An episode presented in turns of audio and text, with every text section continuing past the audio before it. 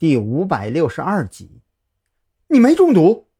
女人惊声喝道：“这就不用你操心了。”张扬如此说着，深呼吸了几口气，积蓄力量，然后将手枪换到左手，右手环着那女人的脖颈。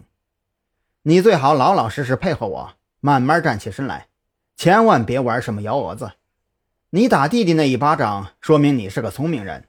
应该不会赌我的枪里没有子弹吧，兄弟，你是个硬茬，千万别冲动，看走眼了我认栽。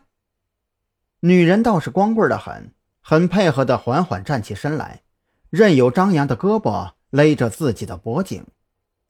我弟弟马上就回来了，如果你杀了我，你们也走不了，不如各自退一步如何？张扬没时间跟这个女人废话连篇。彭璇来跟自己见面的同时，子午会肯定还安排有后手。现在当务之急是带着彭璇离开夜来香酒吧。我不想伤害你，但是这个建立在你能够老实听话的前提之下。张扬勒着那女人脖颈的右手稍微放松了些。给你弟弟打个电话，让他准备好一辆加满油的车，启动状态扔在酒吧门口，这不难吧？女人脸色几经转变，终是缓缓取出手机，给刀疤脸打了个电话过去。尽管放走张扬会带来很大的麻烦，可跟生命相比较，孰轻孰重，他心里还是有点数的。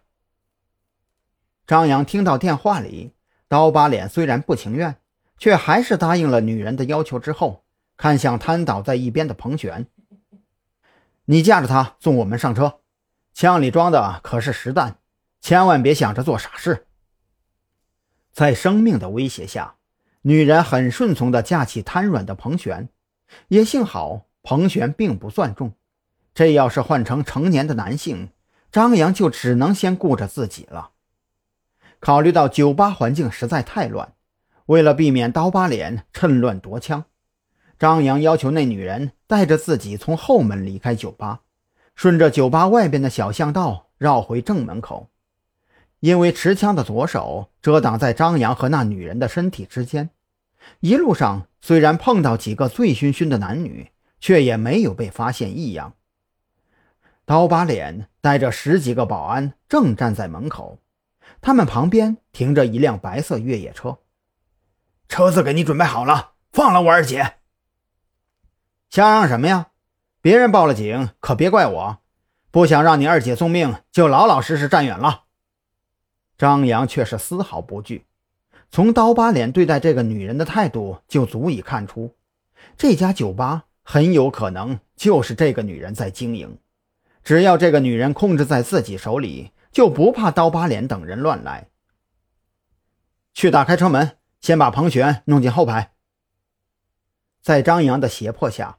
那女人拉开车门，将彭璇送进后排之后，一脸苦涩：“大兄弟，你看我可都按照你说的做了，是不是可以放过我了？”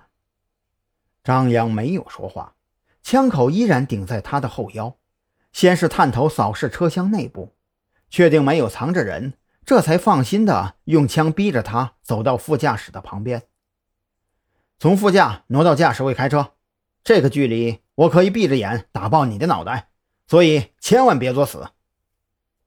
听到这话，女人的心里顿时一阵紧绷。她本以为把这个煞星送到门口就脱险，毕竟这里可是市中心地带，想必开了枪会引来什么样的后果，这煞星心里清楚的很。可现在一听张扬要让他去开车，心里那点底气瞬间就泄了七分。这要是将车开到了郊区，自己的生死可就真的完全捏在别人的手里了。